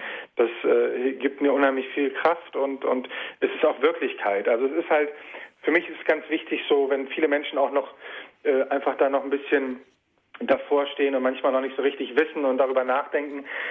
Fakt ist, der Glaube wird Wirklichkeit, wenn wir ihn tun, nicht wenn wir ihn denken. Ja, dann werden wir erfahren, was es heißt, leben mit dem lebendigen Gott. Ja, wenn du wenn du einfach losgehst, wenn du wenn du wenn du manches hat auch C.S. Lewis mal geschrieben, wenn du manches auch noch nicht verstehst, ja, stell dich erst einmal dazu und mach, was andere tun, ja, was die anderen tun. Und du, du, du kommst immer tiefer in dieses Geheimnis hinein. Und Ich persönlich habe für mich diesen Weg gefunden. Das heißt aber noch lange nicht, dass das für jeden gleich ist. Da äh, gibt es, so wie die Papst Benedikt äh, so schön auch in einem seiner Bücher sagt, gibt so viele Wege zu Gott, wie es Menschen gibt. Ja, mhm. da ist ähm, ganz unterschiedlich auch der, äh, denke ich, der, der Weg der Menschen, äh, wie sie wie sie zu ihm kommen oder wie sie auch mit ihm leben. Mhm. Wir haben eine weitere Hörerin, Frau Schröder aus Dietzenbach bei Frankfurt. Guten Abend. Ja, guten Abend. Guten Abend. Äh, ich möchte einfach nur sagen, ich habe ähm, ein Radio, das DAB, und habe zufällig Ihren ähm, Sender entdeckt und habe mich jetzt einfach sehr gefreut, dass ich diese Sendung hören konnte. Ich bin ein evangelikaler Christ, also ja. nicht katholisch, mhm. aber ich finde da, dass wir uns ganz eins sind, eben ja, in dem, dass wir unser Leben Jesus geben und dass wir dann entsprechend leben nach dem, wie wir es in der Bibel auch lesen. Das wollte ich nur zum Ausdruck bringen. Ja, da danken schön. wir sehr für ja, diesen Beitrag. Ich habe sehr viel Gewinn oft an diesen Sendungen, die ich höre. Vielen Sonst Dank. höre ich auch den Evangeliumsrundfunk. Dadurch mhm. habe ich eigentlich auch dies, diese Sendung entdeckt, weil das praktisch nebeneinander ist. Da brauche ich nur weiterdrücken und dann hm. kommt Ihre Sendung. Prima. Und so bin ich eben bekannt worden, auch mit dem Radio Horeb. Und ich freue mich sehr, dass wir uns da wirklich eins sind. Oh ja, das denke ich auch. Da sollten wir auch uns viel bewusster machen. Ne? Ja. Mhm. Keine das Grenzen ziehen, sondern Gemeinsamkeiten mhm. suchen. Mhm. Ja? Gut, vielen Danke. Dank auch nochmal Vielen Dank, Frau Schröder, für diesen ja. Beitrag. Wiederhören. Danke, wiederhören. Dario, Gott ist dir an einem Punkt deines Lebens begegnet, der geprägt war von Depression und völligem Ausgebranntsein. Du hattest schon gesagt, es war der mhm. tiefste Punkt deines Lebens auch. Ja. Wie erklärst du dir das aus heutiger Sicht, dass Gott genau diesen Punkt gewählt hat? Oder gibt es da überhaupt ja. eine Erklärung dafür? Ja, also wenn man schon so ein bisschen in die in die Geschichte guckt und wie Gott so so wirkt, ähm, es hat vor allem etwas damit zu tun, äh, dass man dass man einfach äh, von seinem hohen Ross mal runtersteigt. Ja, also im letzten ist es ja so gewesen. Ich habe eigentlich selber die ganze Zeit versucht, das selber zu managen. Ja, es ist ja auch in unserer Gesellschaft verpönt, äh, regelrecht äh, Hilfe anzunehmen, Schwäche zu zeigen. Ja, und äh, das ist etwas, äh, wo, wo wo genau das kommt Gott nötig zu haben, ist ja nichts, dessen man sich schämen müsste, ja. Mhm. Äh, aber gerade das hat man ja, ähm, äh, gerade das hat man oftmals so das Gefühl, oh Gott, wenn ich jetzt schwach bin, wenn ich jetzt um Hilfe rufe und so weiter, und dann macht man lieber weiter, ja. Aber da ist einfach so ein Punkt gewesen, wo ich gesagt habe, ich kann jetzt nicht mehr und ich habe jetzt im Grunde genommen die ganze Karre vor die Wand gefahren und in dem Augenblick sagt Gott, okay, und jetzt zeige ich dir mal, wer wirklich da äh, dein Führer des Lebens ist. Jetzt mhm. kann ich einsteigen, jetzt wo nichts mehr geht, wo dein Stolz, vor allem Stolz ist ja ein großes Problem, äh, unser Stolz, äh, dass wir meinen, äh, nichts und niemanden zu bedürfen häufig, äh, da kann Gott natürlich auch nicht wirken, ja, äh, denn er respektiert das, äh, die, die, die Würde und die Freiheit seines Geschöpfes so sehr, dass er nicht eingreift, ohne dass wir das wirklich äh, äh also er wird schon eingreifen, aber wenn wir explizit ihn dazu auffordern, ja, das ist etwas, was ich im Nachhinein auch ganz wunderbar finde an diesem Gott, weil alles andere würde mir auch Angst machen, ja. Mhm. Also eigentlich der Punkt, an dem du nicht nur sprichwörtlich, sondern buchstäblich zugrunde gegangen bist, als du auf ja. dem Grund angekommen warst, da genau. konnte Gott eingreifen. Genau, genau. genau. Von daher sind die Krisen eigentlich auch Chancen. Richtig, richtig, ja. Also äh, das ist etwas, ähm, Krise, Krise meint ja letztlich auch Umbruch, ja. Also äh, da bricht etwas auseinander, was, was man, was man sich selbst so aufgebaut hat. Und äh, mhm. äh, da äh, kann Gott einfach auch mal mit einem Klack sagen, äh, das ist letztlich nicht das, was von mir Bestand hat. Ja, ähm, ich will dir eigentlich etwas ganz anderes geben. Ich will dir Fülle geben. Ich will dir Freude schenken, Weite schenken. Und du hast dich eigentlich in etwas eingerichtet, äh, äh, was dir eigentlich gar nicht gut tut. Ja, und äh, deswegen hilft es manchmal auch so, so ein Crash. Die Not lehrt das Beten. Das kennen mhm. wir schon. Mhm. Ja. Frau Dietrich, Sie rufen aus Memmingen an. Guten Abend. Ja, guten Abend. Ich guten danke Abend. Ihnen ganz herzlich für Ihr Zeugnis und ja. ich möchte sagen, äh, ich habe zwar kein so ein Leben wie Sie hinter sich, ich bin katholisch erzogen worden und ja, habe auch ja. gelebt. Ja. Aber es war doch, ein, äh, also für mich heute im Nachhinein sagen, notwendig, dass Gott auch mal bei mir eingegriffen hat. Mhm. Ja, mein Leben war sehr geplant, das Gebet, alles war sehr geplant und organisiert und sehr aktiv. Mhm. Und die Dinge, wo ich das erste Mal Krebs gekriegt habe, habe ich gesagt, was nur ein Kratzer, was hinterlassen hat. Mhm. Beim zweiten Mal hat es mir das ganze Leben, also komplett alles auf den Kopf gestellt. Ja, ja. ja und ich habe dann einfach oh, einfach gesagt, was ist das? Ich, ich konnte mit dem nicht umgehen. Ich habe es ja. immer ja wirklich also im Innersten immer geschrien zu Gott vom Tabernakel. Ich gesagt, ich kann nicht mehr, wie, wie geht es mhm. weiter und alles. Und das, ja, es waren harte Jahre und heute muss ich sagen, ich bin froh, dass ich das durch, durchmachen durfte, ja. dass Gott es zugelassen hat. Es hat wirklich ja. mein Leben total verändert. Ja. Einfach das Vertrauen auf ihn und einfach auch das, ja. der ganze Bezug zu Gott und ja, der Umgang hat, es hat sich alles verändert. Schön. Danke Dank für dieses Zeugnis, ja. ja. Danke, Frau Dank. Dietrich. Bitte. Ja, Alles Gute für Sie. Das wünsche ich Ihnen auch. Danke. Gute Segen. Wiederhören. Wiederhören. Ja, es ist schon erstaunlich, dass man im Nachhinein oft diese Krisenzeiten, diese ja. Zeiten der Dunkelheit auch als Zeiten der Gnade sehen kann. Aber ja, auch das, ja. dass man so sehen kann, allein das ist schon Gnade, denke ich. Wir kommen nach Geroldshofen. Frau Buchinger, guten Abend. Guten Abend. Guten Abend. Zuerst einmal ganz herzlichen Dank. Das hat mich so ergriffen. Ich bin eine gute Katholikin und habe zwei Töchter. Es ist mir natürlich nicht so angenehm, dass ich das jetzt öffentlich sagen muss, aber es sind zwei verschiedene, sind alle beide von uns und von meiner Mutter, wo eine tiefgläubige Frau war, erzogen waren. 18 Jahre war meine ja. Mutter bei uns, den Lebensabend hat sie verbracht. Und ja. die eine Tochter ist halt, muss ich so schildern, die ist die Maria und die Anna ist die Martha, religiös. Ach, ja. Und was mhm. soll ich da tun? Sie sind so ich will, es ist ins Ganze für mich halt gegangen, dass ich mir das getraut habe. Was könnte ich da tun, dass ich diese Martha ein bisschen anders bringe? In religiöser Sache ist das. Mhm. Die sind gleichmäßig erzogen mhm. und ich bringe das nicht hin. Mhm. Und jetzt bin ich schon 80. Ich ja. denke, ich habe auch sehr große Beschwerden. Es ja. kann über Nacht mit meiner Herzklappe, die nicht mehr geht, auch mhm. das Ende sein. Und ich mhm. möchte halt doch noch fertig ja. bringen, dass man diese die ist mir genauso lieb, aber es ist halt nicht das, ja. was ich mir denke. Hm. Ja. ja. Dario, was kann man da also, sagen? Maria und Martha sind ja eigentlich beide ja, heilig. Ich weiß, natürlich, was, ich weiß natürlich, was Sie meinen. Ja. Zunächst einmal, um Sie vielleicht auch ein bisschen zu entlasten. Ich glaube, dass Sie erstens schon sehr, sehr viel getan haben und dass es ab einem gewissen Punkt einfach auch, Kardinal Newman hat mal gesagt, der größte Akt des Gottvertrauens ist es, unsere Kinder ihre eigenen Wege gehen zu lassen. Ja, also was das äh, meint, ist erstmal, dass wir wirklich Gott ganz vertrauen dürfen, dass das, was wir nicht vollbringen konnten, dass er es vollenden mag. Ja, hm. dass sie haben den Samen gelegt, sie haben alles getan. Und jetzt zu sagen, Herr, ab hier sind meine Kräfte auch begrenzt, sind sie zu Ende. Ich gebe sie jetzt dir hin. Letztlich sind die Kinder immer auch die Kinder Gottes. Sie sind ihre Geschenke gewesen, die Gott ihnen gemacht hat, aber er ist auch verantwortlich für diese beiden. Ja, also er, ist ihr Vater und somit ein Teil auch wieder abzugeben, möchte ich Ihnen einfach den Mut machen, auch ein bisschen loszulassen und auch Vertrauen zu haben, dass Gott auch den Weg Ihrer Tochter äh, äh zum Rechten führen mag. Hm. Also das tut mich ganz gut in mein Herz, das spüre ich nur so, dass ich hm. nicht mehr den Kampf kämpfe, dass ja. ich mich anklage. Das habe ja, ich jetzt schon, habe ich schon bei Ihrem Gespräch, habe ich das schon losgelassen. Schön. Und das Gottvertrauen, da sage ja. ich Ihnen nur ganz kurz etwas. Das war die 18 Jahre, wo sie auf dem Bauernhof äh, bei uns sein musste und wäre daheim ihr Lebensweg gegangen. Ja. Aber sie war so zufrieden.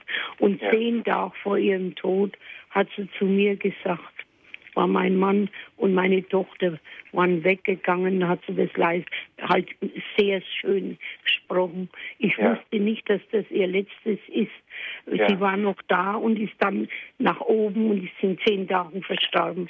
Und da hat sie dann an den Sonntagmittag, wo sie noch bei uns noch war, hat sie gesagt, du hast schon so viel in deinem Leben gelitten und alles ist wieder gut geworden. Verlier dein Gottvertrauen nicht. Das habe ich jetzt durch Sie noch mehr bestätigt gekriegt. Und es wird jetzt mein großer Vorsatz. Das was danke, danke für das, was Sehr Sie mir heute gebracht haben. Ich habe mir eigentlich nicht getraut anzurufen, Toll, weil es jetzt öffentlich geworden ist. Das möchte ich ja auch nicht, das verstehen Sie ja. Aber es soll mir alles gestohlen bleiben, heißt das. Genau. Ja. Und das andere ist mir wichtiger. Und Sie ja. haben mir Unheimliches getan. Das kann ich Ihnen gar nicht sagen, dass ich mich jetzt ganz anders fühle. So, und die kleine Tochter ist immer bei mir und hilft immer dazu. Und die hat die Gespräche gehört, die ich jetzt mit ihr geführt habe. Wenn die zwei beieinander sind, das sind einfach zwei verschiedene. Die kann ja. man nicht haben die eine, Vertrauen, die, bei der Vertrauen. einen habe ich noch nie gesagt, warst du in die Kirche, gehst du mhm. in die Kirche? Mhm. Überhaupt nicht. Die ja. ist selbstverständlich. Und wenn ich, die wohnt in einem Ort, und wenn ich jetzt in die Kirche gehe, habe gar nicht daran gedacht, dauert so ein Die hat nicht, war ich krank, die hat gar nicht gewusst, dass ich heute schon wieder in die Kirche kann. Die ist erschrocken, wenn sie in der Kirche war und hat mich gesehen. Mhm. Und da war sie drin. Und habe ich gewusst, es ist keine Mache, es kommt vom Herzen. Richtig. Und die andere macht alles Gegenteil. Ja, danke, Frau Buchinger, auch für dieses Zeugnis. Danke auch für den Alles Mut, Gute. dass Sie angerufen haben. Oh ja. Alles Gute, Gottes Segen, Gottes Segen Ihnen. Und ich denke auch, wenn man den Grundstein gelegt hat, dann darf man auch irgendwann die Zügel loslassen und denken, Richtig. lieber Gott, jetzt mach aber du. Und er wird sich darum kümmern. Alles Gute Ihnen. Alles Gute. Wir kommen nach Geilenkirchen zu Frau Jansen. Guten Abend. Schönen guten Abend Ihnen beiden. Guten Abend. Guten Abend. Guten Abend. Ich bin von Ihrem Vortrag hin und weg und rufe auch zum allerersten Mal bei Horeb an, höre die Sendung, den Sender schon länger. Ja. Ähm, ich bete auch viel und ähm, aber Gott bleibt für mich der Große, der Großartige, aber alles in der Ferne. Mhm. Mhm. Ich erfahre nicht so, wie Sie es geschildert haben, ja. dass Gott aktiv in mein Leben mhm. so wirklich mit Power eingreift. Ja. Und ähm, ja, da ergibt sich für mich die Frage, was äh, muss ich mhm. tun? Ja, ja. Also zunächst einmal müssen wir auch von dem Gedanken wegkommen, dass das jetzt immer so bei allen so sein muss, wie bei mir das war. Ja, also äh, nicht, dass wir jetzt alle denken, sind wir jetzt weniger, äh, nur weil äh, der jetzt da so eine tiefe Erfahrung um Himmels willen. Erstmal bekommen Sie ja durch das, was ich Ihnen jetzt heute Abend erzählt habe von der Geschichte Gottes, die er mit mir geschrieben hat, bekommen Sie schon Anteil an einer Gotteserfahrung. Ja. Ja. Also Gott man tut das ja letztlich nicht für mich oder oder, sondern er will ja, sage ich mal, ähm, ich bin jetzt sozusagen so, so ein Hinweisschild, ja? ja. Ich bin ein Hinweisschild, das auf jemand anderen natürlich zeigt. Mhm. Und Sie sind jetzt jemand, der auf dieses Hinweisschild guckt und sich schon mal Gedanken machen kann, hoppala, Gott ist wirklich da, ja? Das ist ja schon mal Punkt eins. Äh, es ist eine Bestärkung für jeden, der vielleicht manchmal noch im Zweifel ist, vielleicht noch denkt, na, ist es wirklich Wirklichkeit oder ist es doch vielleicht nur gedankliche Konstruktion, ja? Mhm. Ähm, deswegen das wäre schon mal Punkt eins. Sie haben heute schon Anteil an einer Gotteserfahrung sozusagen gemacht, indem Sie einfach mein Zeugnis gehört haben für das, was der Herr Großes an mir getan hat. Mhm. Das ist Punkt eins. Wenn Sie selber wirklich äh, auch noch eine tiefere Sehnsucht verspüren, mit, mit, mit Gott in Berührung zu kommen, ist für mich die Erfahrung gewesen, wirklich konkret nochmal zu Christus zu gehen. Was heißt das? Äh, wirklich zu gucken, ich nehme jetzt nochmal die Bibel vor, ich lese ja. mal aus dem Evangelium und schaue mal nicht, was andere über Gott sagen, sondern was Gott selber zu mir sagt. Denn das ist das Schöne, Gott spricht in der Heiligen Schrift, in seinem Wort, ja? In Christus, durch Christus. Und da geht es auch nicht um objektive Richtigkeit, sondern Sie können wirklich aufschlagen und lesen mal, was sagt Jesus da und was, was sagt mir das, ja? Was sagt er mir jetzt? Denn er ist ja nicht einer, der war, sondern der ist. Er möchte sie jetzt ansprechen. Und um ihn näher kennenzulernen, um eine Beziehung noch tiefer zu bekommen, was sie sich ja wünschen, müssen sie den anderen auch besser kennenlernen damit sie mhm. sich noch mehr auf ihn einlassen können. Ist ja wie in unseren menschlichen Beziehungen auch, ja? Ja. Ich kann jemandem nur mehr vertrauen, wenn ich ihn wirklich kennenlerne. Und mhm. dieses Kennenlernen geschieht entweder, dass sie mit Menschen ins Gespräch kommen, die ihn schon gut kennen, die auf dem Weg mit ihm bereits sind, ja? Ja. Oder das, also das wäre zum Beispiel die Gemeinschaft der Kirche oder kirchliche Gemeinschaften. Einfach äh, lebendige Christen, überzeugte Christen, Menschen, die Erfahrung gemacht haben, dass man das Gespräch sucht oder einen Bibelkreis mal besucht. Und eben die zweite Gelegenheit wäre eben in der Messe, dass sie das Wort Gottes dort hören, ja, mhm. äh, nochmal tiefer sagen, das ist jetzt ganz für mich auch, den Heiligen Geist bitten, was willst du mir sagen? Und wirklich auch Christus einladen. Machen Sie es einfach. Der ist da. Sie können sich im Grunde genommen wirklich nochmal heute Abend, bevor Sie ins Bett gehen, sagen, also wenn das jetzt hier wirklich stimmt und kein Quatsch sein soll, ich ja. lade dich jetzt nochmal ein in mein Leben. Ja. Und wenn Sie da noch nicht so bereit sind und sagen, ich möchte den eigentlich erst richtig kennenlernen, bevor der richtig in meinem Leben Platz haben soll, dann machen Sie sich schlau. Wer ist es? Äh, lassen Sie sich faszinieren von diesem Christus, ja? Äh, das ist ja eigentlich unglaublich, was der sagt, wie er es sagt. Wenn Sie es lesen, werden Sie merken, Sie werden gelesen sozusagen, ja? Ja. Also das möchte ich Ihnen einfach so raten. Suchen Sie das Gespräch, suchen Sie das mhm. Zeugnis anderer Menschen, suchen Sie äh, das Gespräch mit Gott in der Bibel, lesen Sie mal wieder ein Evangelium und fragen sich wirklich, was will jetzt Gott mir sagen? Mhm. Ich habe die ganz spannende Erfahrung gemacht, dass meine Persönlichkeit dadurch sich völlig verwandelt hat. Ja, vielen Dank für den Ratschlag. Ja. Ich gerne aufgreifen ja. und ähm, ja, Sie müssen für äh, sich schauen, was gut ist. Machen genau. Sie sich vor allem keinen Druck. Immer bitten, bitten, ja? ja? Ja, Zeige okay. mir den Weg, ich möchte dich noch näher kennenlernen, ich möchte noch mehr von dir wissen, ich möchte, dass du noch mehr in mein Leben trittst. Und auf welche Weise das dann geschieht, das werden Sie merken, das wird Ihrer, äh, ihrer Person gemäß sein. Ne? Ja. Das muss nicht so eine Keule sein, wie das bei mir war, um Himmels Willen. Das möchte ich Ihnen gar nicht gönnen. Es, es, war ja auch früher nicht immer so eine Keule. Den Paulus hat er vom Pferd geschmissen. Bei zwei ja. Jüngern sagt er nur, kommt und seht. Und von dem Tag an folgen sie ihm. Richtig. Also ich denke auch einfach hellhörig sein für das, was im Alltag vielleicht in ganz leisen Dingen einfach Richtig. ist immer so einfach gesagt. Ich weiß es. Mhm. Gut, danke, Frau Jansen. Dann wünschen Vielen wir Dank. Ihnen viel viel, wie soll ich sagen, Mut, viel Freude und auch viel Entdeckergeist auf dem Weg jetzt mit dem Herrn. Ja, Gottes Segen. Gottes Segen Ihnen. Alles Gute wiederhören. Herr Spielmann, Sie haben uns als nächstes erreicht. Guten Abend. Ja, guten Abend. Guten Abend, Herr Spielmann. Guten Abend, Herr Pizzano. Ich wollte mich erstmal ganz herzlich bedanken für das, was Sie gesagt haben.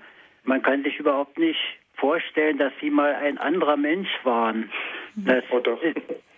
Nee, also bei dem, was Sie sagen, ist es mir unmöglich, das nachvollziehen. Mhm. Die sind ja derartig vom Geist erfüllt und überzeugend. Und äh, ein Teil oder sehr viel von äh, meiner Anfrage ist schon in Ihrer Antwort geschehen für die Frau Jansen, die ja, ja. vor dem Herrn hier aus Landshut angerufen ja. hat. Ah, ja. mhm. Aber vielleicht darf ich Ihnen noch die Frage stellen, was mir immer noch Schwierigkeiten macht, wenn ja. ich daran denke, Gott, der hat zu Mose gesprochen, als ja. Person. Ja. Und da frage ich mich, da gab es ja noch andere Menschen, wenn Gott gerade mit Mose gesprochen hat und zu dem gleichen Zeitpunkt dann andere Menschen, die auch mit Gott sprechen wollten. Das ist mir irgendwie so unbegreiflich, dass ich da Schwierigkeiten habe. Können Sie da eine Antwort irgendwie geben? Ähm, um Ihre Frage noch besser zu verstehen, Sie meinen, warum er nur mit bestimmten Personen spricht oder äh, Nein, wie es möglich oder, ist, oder dass er mit mehreren auf, gleichzeitig spricht? Auf die jetzige Zeit zu übertragen. Wir sprechen jetzt miteinander und in anderen ja. Städten dieser Welt sind auch welche, die zusammen über Gott sprechen und beten. Ja. Das, das ist mir unbegreiflich. Das Gott muss ja auch bei denen sein und nicht nur bei uns jetzt. Natürlich, natürlich. Ja. Können Sie äh, da vielleicht ein bisschen sagen, was, wie das ja, äh, das ist also äh, seine Allmacht, dass er, dass er überall ist, ja. Ähm, ich kann ich kann es so nicht beschreiben. Also das wäre zu viel, das wäre vermessen. Ich kann nur von meiner persönlichen Beziehung, Erfahrung sprechen und gleichzeitig immer wieder auch von unglaublichen Begegnungen äh, äh, berichten, die mir eben äh, alle dasselbe äh, letztlich, weil wenn Sie jetzt von meiner Geschichte das hören, dann denken Sie vielleicht, das ist jetzt so eine große.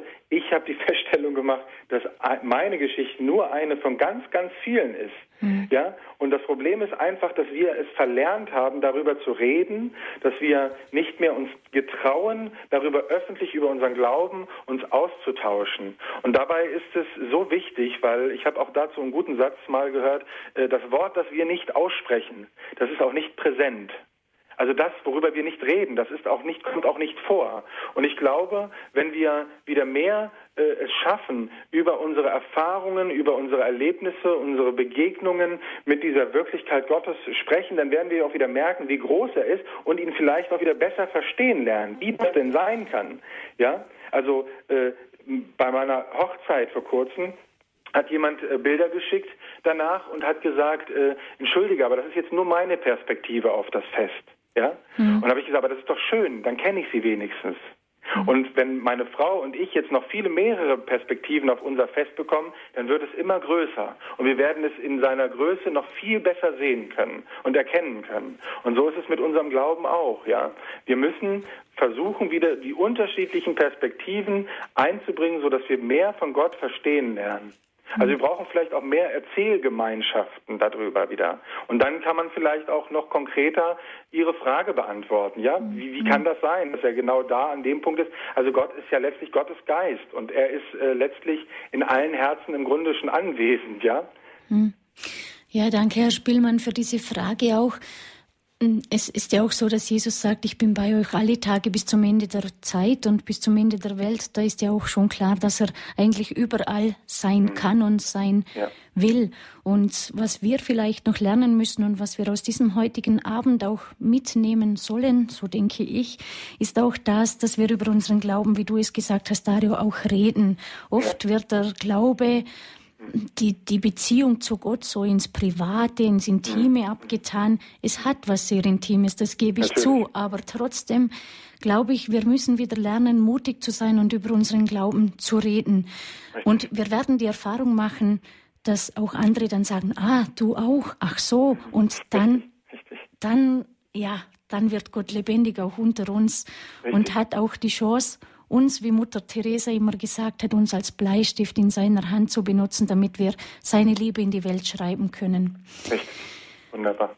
Ein Blick auf die Uhr, Dario, und der Abend ist ah, leider ja. schon vorbei. Wir könnten uns ja. noch stundenlang unterhalten. Ja, ich sage dir von ganzem Herzen Dankeschön und vergelt's Gott, dass du heute bei uns zu Gast warst in der Standpunktsendung, dass du so offen auch über dein Leben erzählt hast.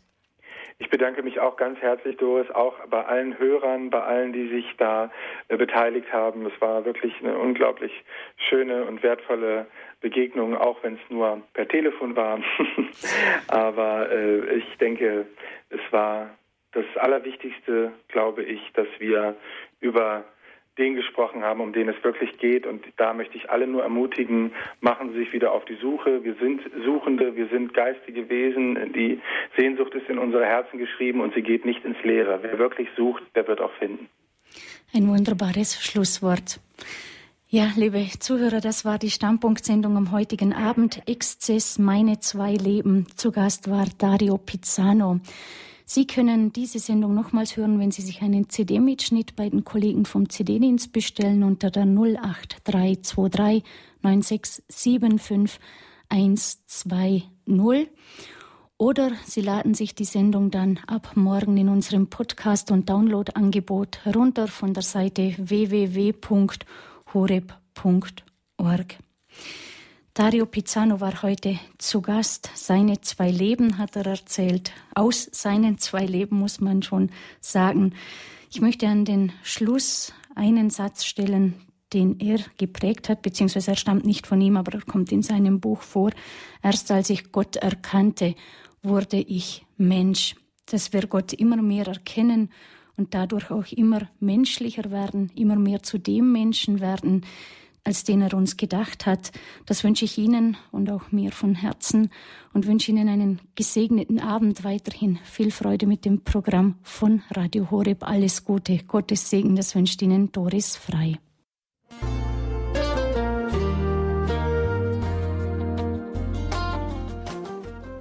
Liebe Zuhörerinnen und Zuhörer, vielen Dank, dass Sie unser CD- und Podcast-Angebot in Anspruch nehmen.